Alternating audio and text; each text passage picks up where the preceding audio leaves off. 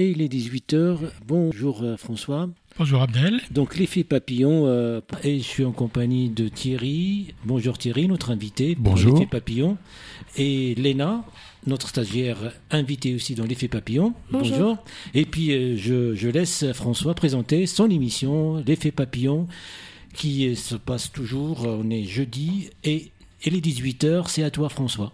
Bonjour Abdel. Bonjour. Bonjour Léna. Bonjour. Bonjour Thierry. Bonjour François. Merci de nous accompagner dans l'effet papillon qui a choisi aujourd'hui comme thème euh, le système éducatif en France qui intéresse, je pense, les parents en priorité, mais aussi les professeurs et les élèves. Peut-être tous les citoyens. Tous les Avec un peu citoyens de en chance. règle générale, puisque normalement ils ont dû passer par l'école. Ce système éducatif qui est contesté par les uns, glorifié par les autres. Euh, certains se souviennent des hussards noirs de la République, d'autres euh, des bienfaits de l'école dans l'éducation des enfants quand elle a commencé à investir les campagnes.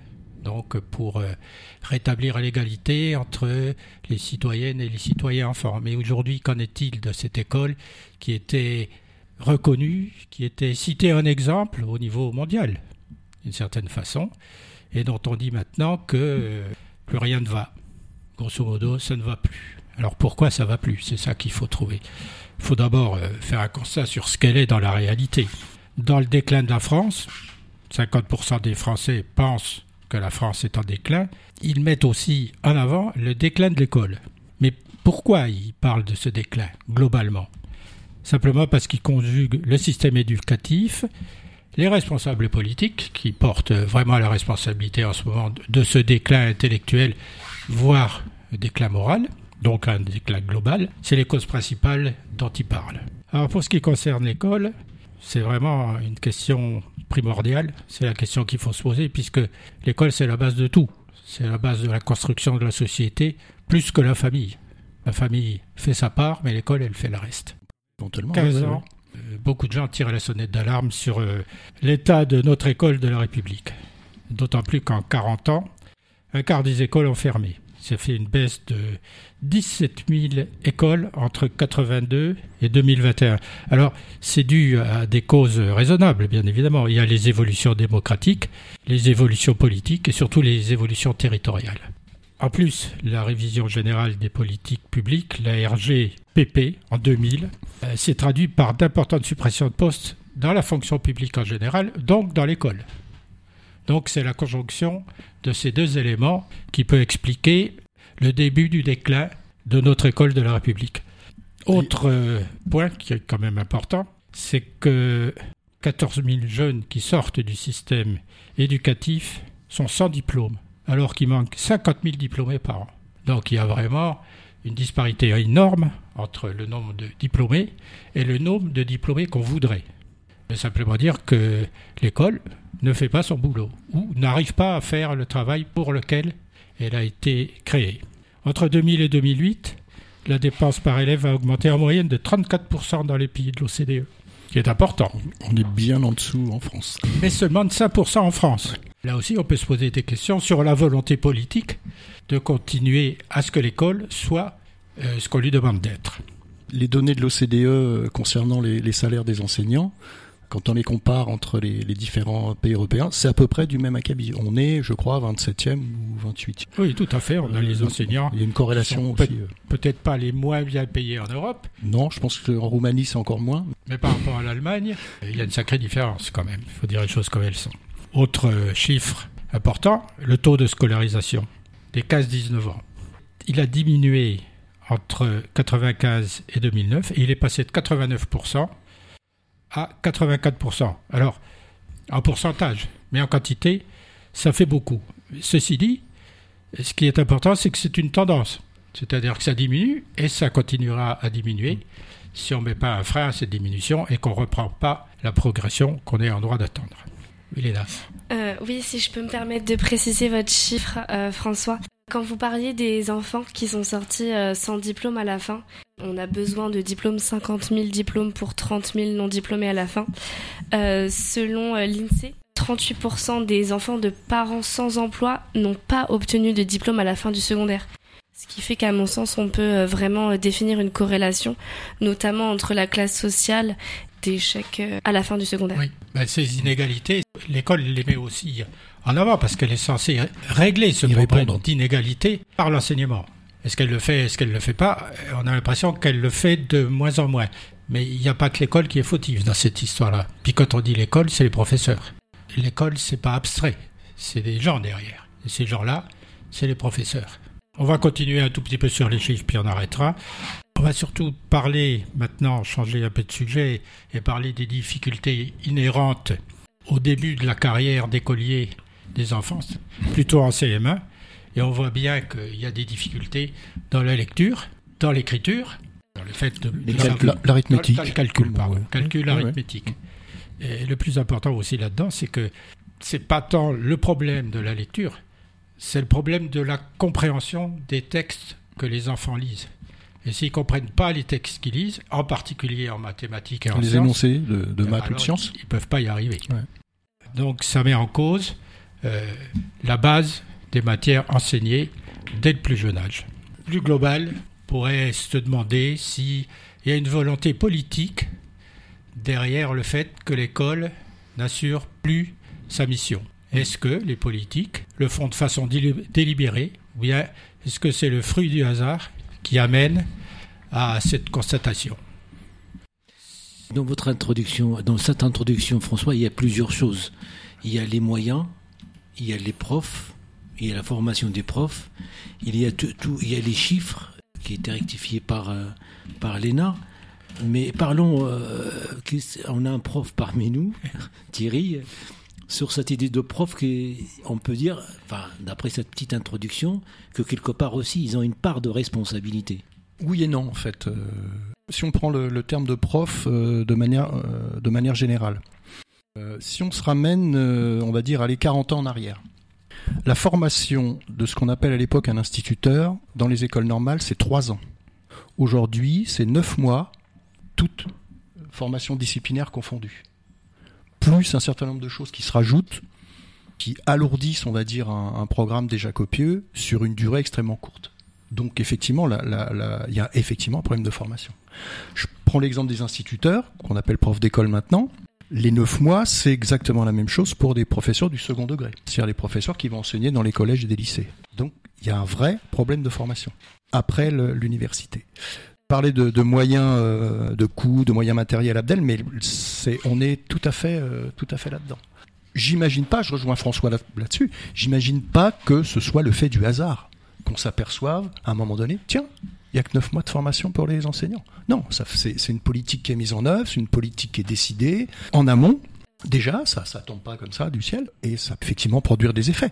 Les chiffres qui étaient euh, que François a donnés, euh, si on, les complète avec euh, avec ceux des, des, concours de l'enseignement cette année, notamment du CAPES, on a moins de réussite que de postes à, à pourvoir. Et en général, dans ces cas-là, bah, on abaisse un petit peu la barre, comme on dit. C'est-à-dire que on va sans doute être amené à recruter des enseignants qui n'auront pas forcément satisfait à tous les critères pour effectivement obtenir le concours on a donné plus de liberté aux, directeurs d'école, à l'académie, et de recruter des professeurs. Ah bah c'est très simple. Je pense que tout le monde se souvient de, l'assassinat de Samuel Paty. Son remplaçant a été recruté sur le Bon Coin. On parlait, on parlait de l'école de la République tout à l'heure. Thierry soulève. Je ne sais pas où on en est là. Important dans le recrutement des professeurs. On avait une qualité de recrutement au travers des examens imposés, en l'occurrence le CAPES. Tout, on est bien placé pour parler du CAPES quand même. Tout le monde le passe ici. Alors, euh, non seulement il y a moins de candidats, et ça dépend quand même du niveau des écoles, enfin du niveau, si c'est dans le primaire, dans le secondaire ou bien dans l'université. Plus on monte vers l'université, plus on a de candidats. Mais plus on descend vers euh, le CM1, moins de candidats. Alors c'est vrai que le CAPES, on a l'impression que le niveau a beaucoup baissé pour les professeurs, l'administration a certainement été obligée de baisser le niveau des notes pour pouvoir recruter ses professeurs. Puis alors, quand il y a des trous dans la raquette, c'est-à-dire qu'il n'y a pas assez de capétiens, eh ben, on recrute par la NPE. Et tout le monde ne peut pas être professeur. Même pour des gens qui ont déjà le CAPES et d'autres diplômes, la pédagogie, c'est une dimension de l'enseignement. Bien sûr. C'est pas parce qu'on a le CAPES qu'on est pédagogue. Mais c'est pas parce qu'on vient de la NPE qu'on a et la technique d'enseignement et la pédagogie, c'est-à-dire et le fond et la forme. Ça semble être un sujet euh, mais, prégnant. Mais il y a une remarque, c'est que cette année, euh, il y a un manque de candidats qui sont candidatés pour les, les matières, comme euh, professeur de maths, par exemple. Donc on peut dire que le problème qu'on peut dire qu'ils ont une responsabilité les profs, c'est vraiment, c'est, c'est, sont les derniers qu'on peut leur dire que c'est leur faute, parce que lorsqu'on est passionné, déjà rien que les passionnés, on est passé par l'école de la République, donc on a, on a, on est influencé par quelques profs. Donc c'est, c'est, c'est aussi, c'est par rapport à cette orientation générale politique.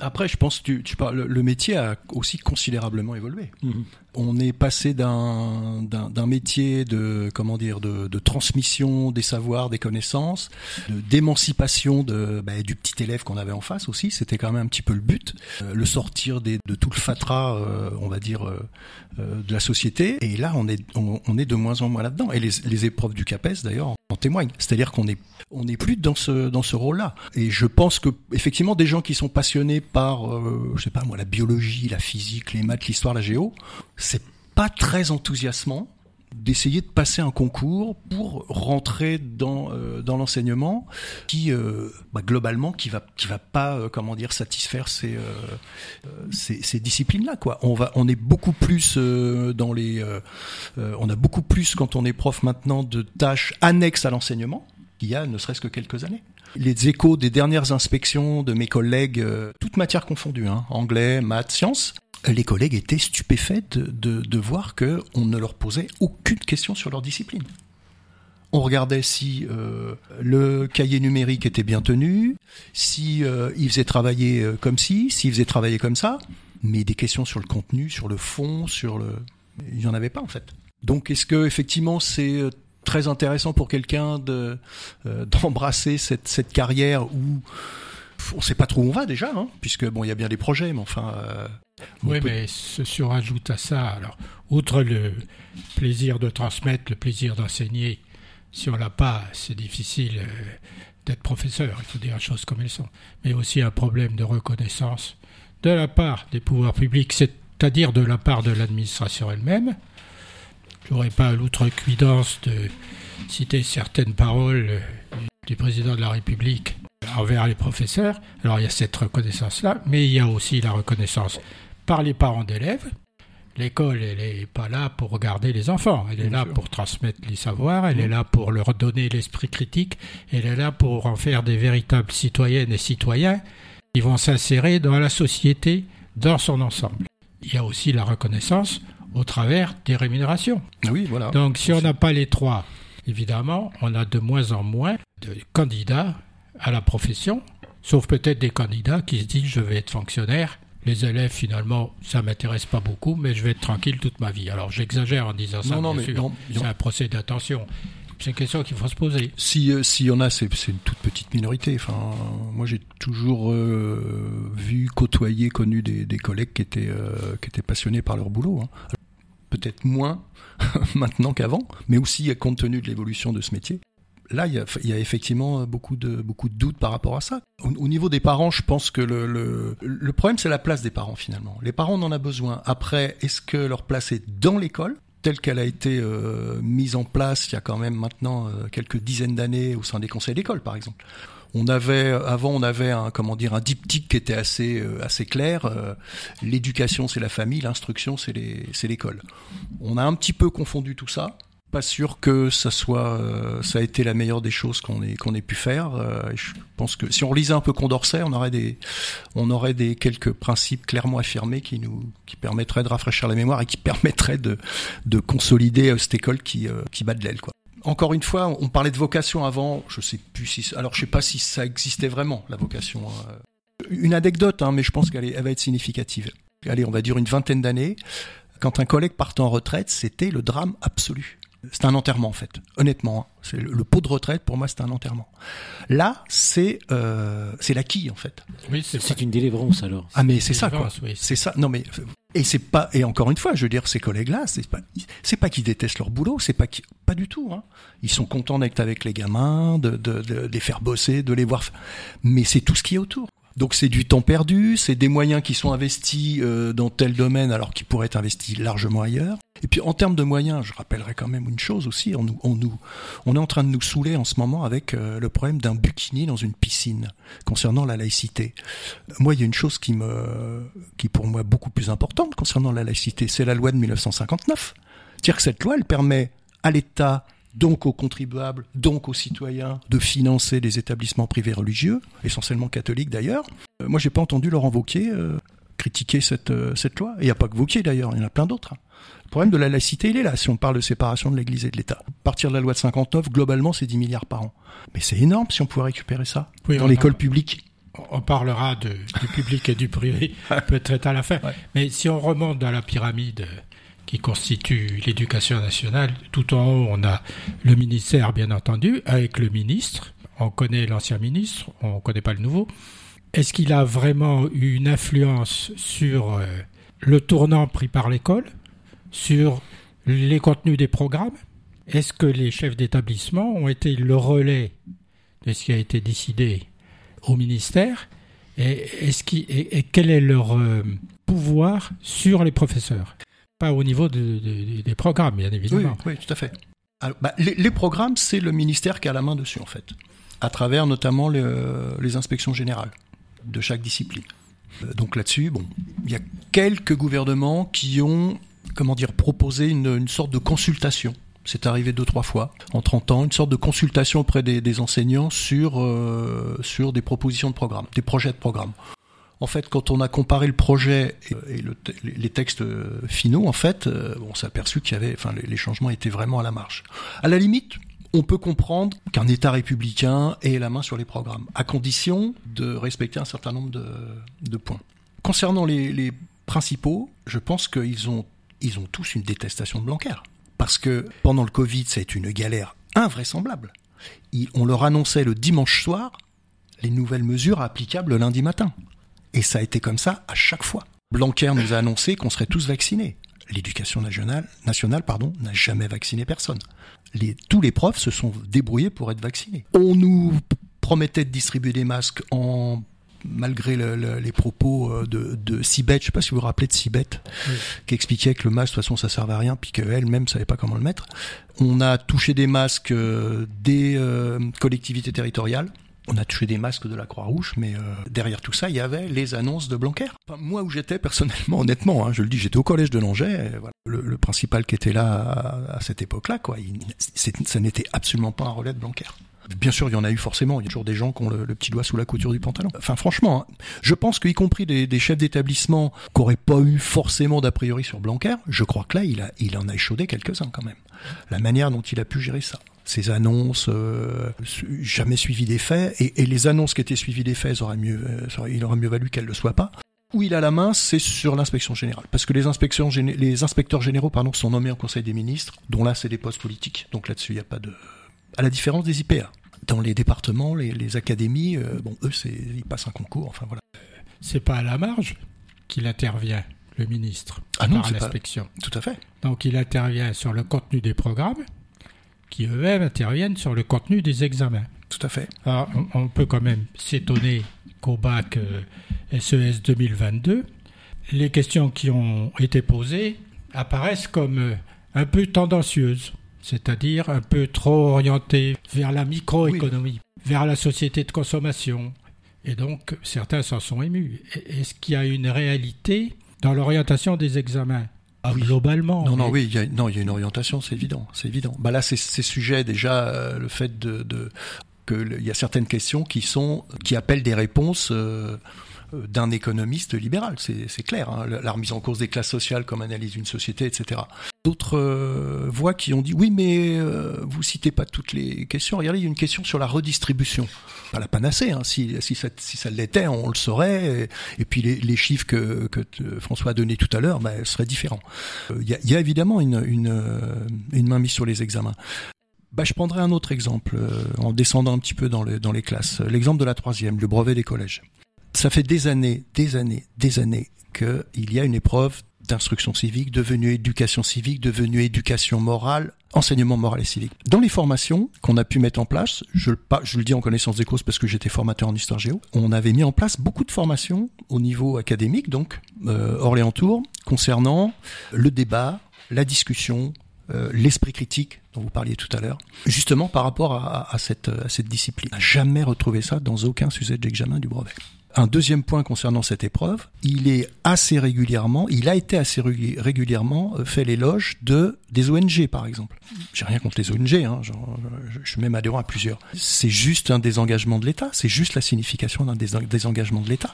Donc on s'en remettait en fait, je sais pas moi, euh, au resto du cœur dans un sujet de brevet pour montrer que euh, la France s'occupait de ses pauvres. Mais c'est pas la France. C'est pas la France, c'est les restos du cœur. La France, elle s'en occupe pas. Et pendant, on a eu des, mais quasiment tous les ans, on avait ce type de sujet. Qui, euh, on a eu aussi des sujets intéressants en géographie sur le problème des retraites, qui nous disaient que, euh, du point de vue de la démographie, il va y avoir de plus en plus de personnes, d'habitants, qui vont vivre vieux, et que donc, euh, comment va se poser le problème des retraites? On a eu ça dans les sujets ça a l'air de rien. On a l'impression que c'est juste de la démographie, en fait, l'espèce de géo de la population. Il y a autre chose derrière. Voilà. Voilà. Alors, euh, c'est pas non plus à la Corée du Nord hein, ou l'Arabie Saoudite hein, au niveau des, des sujets. Mais, il faudrait pas imaginer que ces sujets sont définis en toute indépendance. Alors, les sujets sont écrits par des profs dans des commissions. Il y a un supérieur qui supervise. Bon, autrement dit, au travers de tout ce qu'on entend depuis le début, on a des pistes ou une piste qui se dessine à partir de lignes convergentes vers euh, tout ça n'est pas anodin. Non, certainement pas. Partir dans la théorie du complot. Non, non, du tout. C'est euh, En tout cas, ce qu'on peut analyser, c'est que euh, il faut voir les, sujets abordés ou donnés à l'éducation nationale. Donc, on va les trouver dans la vie courante, comme la, retraite, de, nous préparer psychologiquement. C'est comme dans un JT, en fait. C'est un, peu JT, ça. Un journal de, 13h ou de 20h, ben, on prépare. du coup, on a l'impression que ça formate les élèves. Dans des niveaux supérieurs, universités, grandes écoles, c'est sûr qu'ils, surtout grandes écoles, ils sont formatés. Déjà. Hmm. Mais si le formatage commence déjà là, et l'esprit critique euh, disparaît complètement, et ça fabrique euh, comment dire, des admirateurs du système. C'est un peu ça. C'est un peu ça. Moi, je pense qu'à mon sens, on fabrique des admirateurs du système, pas forcément en les formatant par des sujets, euh, comme vous dites, assez orientés, mais tout simplement en leur euh, empêchant d'accéder à des, à des informations qui me semblent assez capitales pour comprendre le, monde dans lequel ils vivent.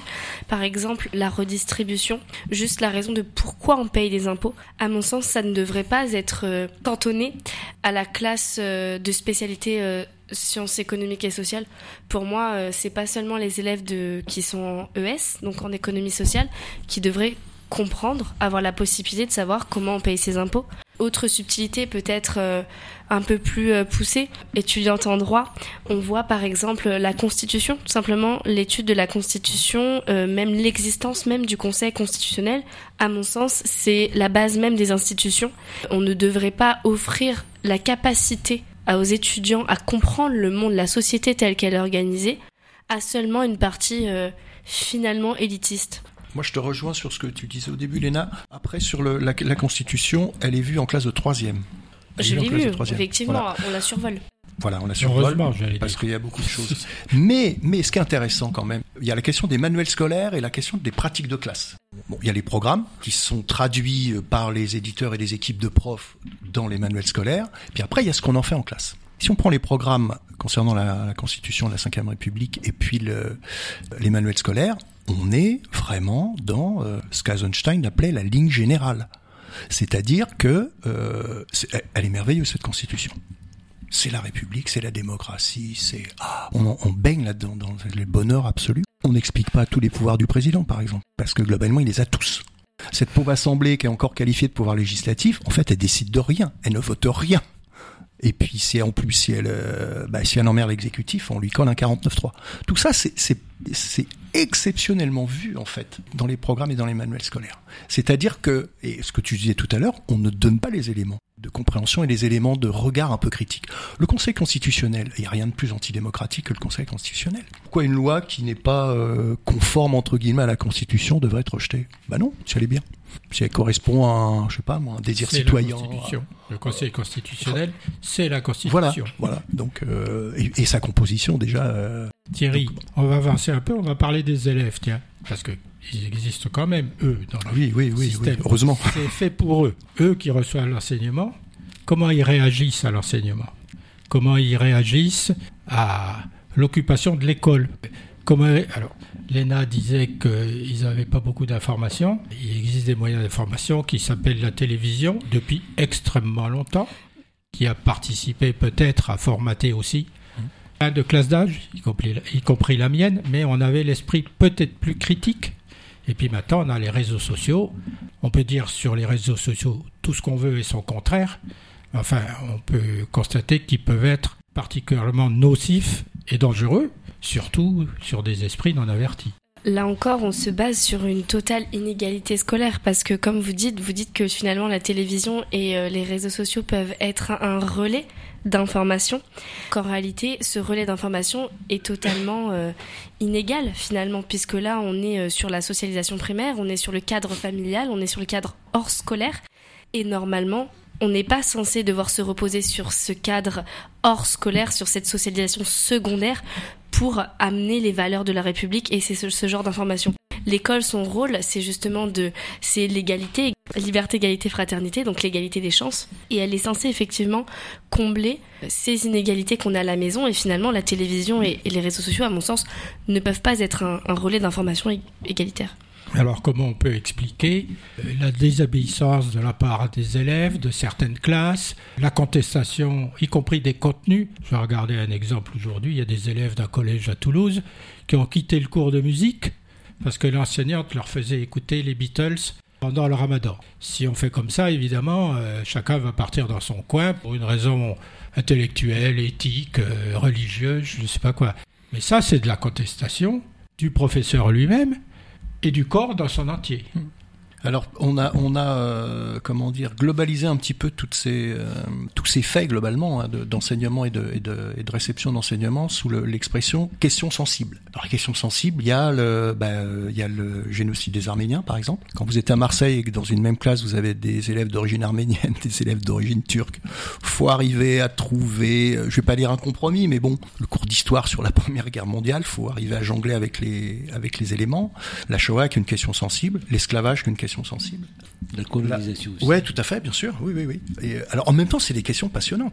C'est aussi ça qui, comment dire, qui donne un petit peu de sel et de peps en fait à, à un enseignement. Après, on sait très bien aussi que ça peut partir en vrille parce que, bah, parce qu'il y a beaucoup d'enjeux encore actuels, bien sûr, hein, des enjeux géopolitiques, des enjeux de mémoire, des enjeux d'identité. Euh, c'est, c'est, voilà, c'est des questions euh, qui sont pas forcément toujours faciles à, à traiter. Surtout qu'on n'a pas eu beaucoup de formation. Quand je fais un petit bilan, un petit peu de, toutes ces années passées, c'est que j'ai l'impression que plus j'apportais des connaissances, plus je faisais découvrir des choses aux élèves, parce que je faisais pas la messe. Hein. Plus je les mettais en face de questions pas forcément faciles à résoudre, plus ça leur plaisait. Ils avaient l'impression d'être reconnus, ils avaient l'impression d'être estimés, ils avaient l'impression d'être grands ou de grandir. Des fois, ils pouvaient dire oh, c'est compliqué, c'est difficile, etc. Mais je crois que leur boulot d'élève, il était, enfin, il, leur plaisait bien, quoi. Et j'ai constaté l'inverse aussi. Moins on mettait d'exigences, plus on leur donnait des choses prémâchées. Finalement, au bout d'un moment, ça les gavait. Alors, en même temps, ça veut dire que les, les, les questions euh, difficiles à traiter, comment faire en sorte que des questions difficiles, complexes, euh, parce que je vous rappelle que, par exemple, en histoire, les programmes sont organisés selon la chronologie. On l'a tous fait, hein. on est tous passés par là. Euh, sixième, c'est euh, tout ce qui est préhistoire, antiquité.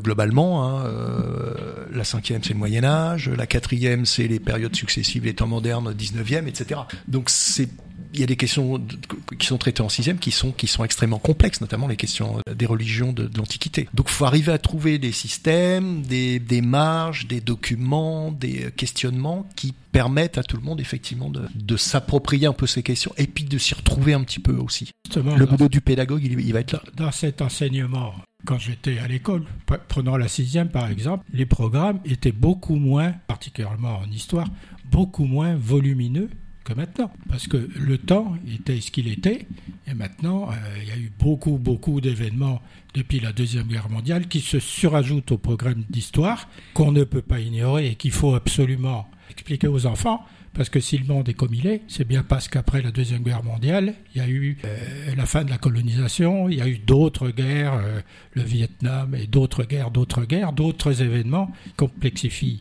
encore plus le débat et qui se surajoutent dans les programmes. Donc le, volume des programmes, y compris des programmes scientifiques, devient beaucoup plus important. Est-ce que les élèves, comment les élèves peuvent-ils supporter cet accroissement de l'enseignement et de la connaissance? C'est compliqué en fait parce que il y a pas mal de, questions si on veut qu'elles soient assimilées parce parce qu'on estime qu'elles sont, qu'elles présentent un intérêt, ou parce qu'on pense que c'est essentiel à la formation du citoyen, euh, si elles sont survolées, effectivement, c'est euh, on passe un petit peu à côté de la plaque. À la fois, il y a la complexité de, complexité pardon, de certaines questions, et il y a aussi le fait, comme vous expliquez, qu'il y a pas mal d'éléments qui se sont euh, qui se sont rajoutés. Alors, ça touche plutôt les classes, on va dire, de fin de cycle. Ça va plutôt toucher quatrième, troisième. Je prends l'exemple de la quatrième par, par rapport à ce que ce qu'on disait tout à l'heure sur l'esclavage et, et, la colonisation. On a eu beaucoup de, il y a eu un gros gros travail qui a été fait là-dessus par les historiens, par les politiques aussi, la loi Taubira par exemple sur la mémoire de l'esclavage, et donc ça a rajouté un partie assez volumineuse de, enfin volumineuse, une partie importante du programme de quatrième. Et c'est impensable de faire l'impasse là-dessus. D'abord parce que c'est passionnant, c'est extrêmement riche, et puis ça, ça conditionne tellement de faits historiques ultérieurs beaucoup de choses qu'on peut qu'on aurait du mal à comprendre, y compris dans la société actuelle, sans ces questions-là. Léna, comment vous, vous qui avez l'âge de subir tous ces surplus d'informations dans l'éducation, comment vous vivez ça? Euh, Je pense que Thierry a, a répondu à la question tout à l'heure quand il évoquait le boulot de l'élève. Euh, il a répondu à la question euh, notamment quand vous évoquiez le rejet de l'école par euh, une partie euh, des élèves eux-mêmes. Moi, à mon sens, euh, malgré la surcharge du, des programmes, qui est pas négligeable, je pense que la réponse à tout ça, c'est de mettre l'élève au centre. je pense que on veut donner l'égalité à, à, tout le monde, l'égalité des chances, alors que ce qu'il faut qu'on apporte aux élèves, c'est l'équité. Les considérer tels qu'ils sont, avec leurs difficultés, avec euh, leur classe sociale, avec euh, leur état psychologique aussi, qui influe beaucoup. On n'en parle pas assez, mais les années de collège, les années de lycée, c'est des années de harcèlement, c'est des années très compliquées où on apprend à se construire soi-même. C'est des, moi j'en sors tout juste, j'ai envie de dire. Donc je suis bien placée pour savoir. C'est psychologiquement, ça fait partie des pires années. Vous savez, il y a des petites histoires de récréation qui, qui font qu'on n'est pas concentré sur le cours d'histoire, par exemple, ou sur la décolonisation, parce qu'on est, on a nos priorités d'enfant, de construction. Et en fait, je pense que prendre ces priorités-là en considération, mettre l'élève au centre, c'est la solution, à mon sens, pour que les élèves prennent euh, conscience en fait et, euh, assimile les, informations données par le professeur. Je vais citer comme exemple, je suis partie, j'ai eu la chance d'étudier en Australie pendant plusieurs mois. Et en Australie, par exemple, l'élève, chaque semestre, va choisir. En fait, il y a un menu avec une douzaine de matières où l'anglais et les maths euh, sont obligatoires. Et euh, il y a des cours de menuiserie, de survie, de cuisine, de psychologie. Il y a Child Studies, c'est des études sur la petite enfance. Enfin, il y a vraiment un panel et à côté, vous avez les sciences, vous avez la SES, vous avez l'histoire, vous avez vraiment tout. Et en fait, dès la quatrième, ils ont le droit de choisir chaque matière. Et en fait, ils sont au centre de leurs études. Ils choisissent quelle matière ils étudient. En Australie, il y a toujours euh, le cours commence par un cours magistral où le prof donne les informations. Et ensuite, les élèves vont trouver un angle de vue, un point de vue, et ils vont devoir l'exposer devant la classe. Et c'est presque comme ça que se passent tous les cours, là-bas. Et en fait, les enfants sont super heureux d'aller à l'école, parce qu'ils vont présenter leur exposé, ils vont prendre le sujet à cœur, ils vont être mis directement au centre de leurs études. Et je pense que c'est la solution directe. Est-ce que tu penserais qu'il y aurait plus d'inégalités en Australie? D'inégalités sociales, scolaires, socio-scolaires, on va dire. Pour être très honnête, euh, j'ai pas étudié effectivement euh, les inégalités en Australie. Après, de moi, ce que j'ai vu, de mon vécu, effectivement, vu qu'il déjà il n'y a pas cette distinction entre euh, lycée professionnel et lycée général, les élèves euh, déjà ils n'ont pas euh, cette conscience parce qu'aujourd'hui on, on, a quand même cette énorme distinction lycée professionnel, lycée général. Et aujourd'hui malheureusement le lycée professionnel c'est un peu devenu la classe on y va par dépit parce qu'on n'est pas assez bon. Et moi, je trouve ça dommage parce que c'est vraiment. Ça, ça, dépend des, ça dépend des formations quand même. Oui, ça dépend des formations. Il y a des ouais, formations spécialisées, mais ça reste, à mon sens, une filière où, les, où les, on n'y va pas de plein gré et je trouve ça assez dommage. Alors qu'en Australie, effectivement, il n'y a pas cette distinction. Tout bête, moi, j'ai pas vu de, de sans-abri en Australie. Je ne me rappelle pas avoir vu un sans-abri en Australie. T'as la question aborigène quand même. La question aborigène, c'est euh, une question qui est euh, totalement différente parce que ce que on a, enfin en tout cas moi j'en avais pas conscience avant d'arriver en Australie, c'est qu'en fait l'Australie de manière générale, euh, il n'y a pas que la question aborigène. Il y a beaucoup d'immigrés italiens, beaucoup beaucoup d'immigrés italiens, ce que je ne savais absolument pas avant d'y aller. Et en fait, les Italiens sont vraiment une communauté à part parlent en italien entre eux. Il y a vraiment un quartier italien dans la ville. Les Italiens sont presque plus mis à part, j'ai envie de vous dire, que les, que les aborigènes.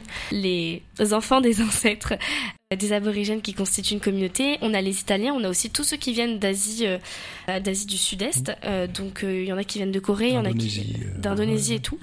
Et, et, vraiment, ils constituent aussi une communauté. Donc finalement, la question aborigène, je pense qu'elle peut être comparée nous actuellement dans notre société aux différentes communautés issues de l'immigration. Comme nous, on peut avoir une, une communauté des différentes ethnies. On a une communauté euh, africaine qui date depuis longtemps, une communauté euh, qui vient des pays euh, de la décolonisation. Les Tziganes. Les Tziganes. On a plusieurs, on va dire, on a un mixte. La France, c'est vraiment très cosmopolite et on retrouve. Après, ce que, alors, ce que tu as dit au début sur le, le problème de l'élève, etc., moi je te rejoins tout à fait. Euh, François disait tout à l'heure que l'école de France a été un modèle pendant longtemps. Euh, moi j'ai vu des équipes d'enseignants étrangers venir dans nos réunions de Tours ou d'Orléans, par exemple, ou à, ou à, ce qui s'appelait l'école normale à l'époque, euh, qui, est, qui est à Fondette, là, qui s'appelle l'INSPE, ça a changé, changé de sigle, des Sénégalais qui venaient par exemple pour voir comment fonctionnait l'école maternelle, puisque la France a été une espèce d'exception euh, scolaire, on va dire, concernant l'école maternelle. Deux choses. Pour les aborigènes, la différence avec tout autre immigré, c'est qu'ils ne sont pas immigrés et qu'ils possèdent la terre. Comme les Indiens d'Amérique du Nord, par exemple, ceux qu'on oublie totalement et que la communauté noire américaine oublie totalement de défendre. C'est quand même extraordinaire. La deuxième chose, c'est l'enseignement professionnel. Alors, chaque fois on nous dit il faut revaloriser l'enseignement professionnel. On le dit tout le temps, on le fait jamais. Tout le monde ne peut pas être médecin, avocat ou, cadre, enfin cadre supérieur, ça veut rien dire, ou chercheur euh, euh, dans une entreprise aéronautique. Oui, puis non, non on n'a peut-être pas envie aussi. Oui, le problème c'est que c'est tard. Il y a, des tas d'élèves qui veulent être plâtriers, maçons, c'est des métiers difficiles, on vit dehors, euh, travailler le bois, etc., etc. C'est toujours un problème de valorisation du métier et de valorisation des études. Si on veut que les enfants ne soient pas mal orientés. Moi, j'étais président des parents d'élèves au lycée Pierre de Fermat à Toulouse. Donc, j'étais dans les, je sais plus comment ça s'appelait, les commissions d'orientation. Évidemment, les parents, ils veulent, ils croient tous que leur fils va être médecin ou leur fille va être médecin. C'est pas le cas. Il vaut mieux bien orienter un enfant et qu'il soit content dans le métier pour lequel il se forme. Il y en a des tas qui veulent faire de la mécanique automobile, même si on est plein de, de, de graisse.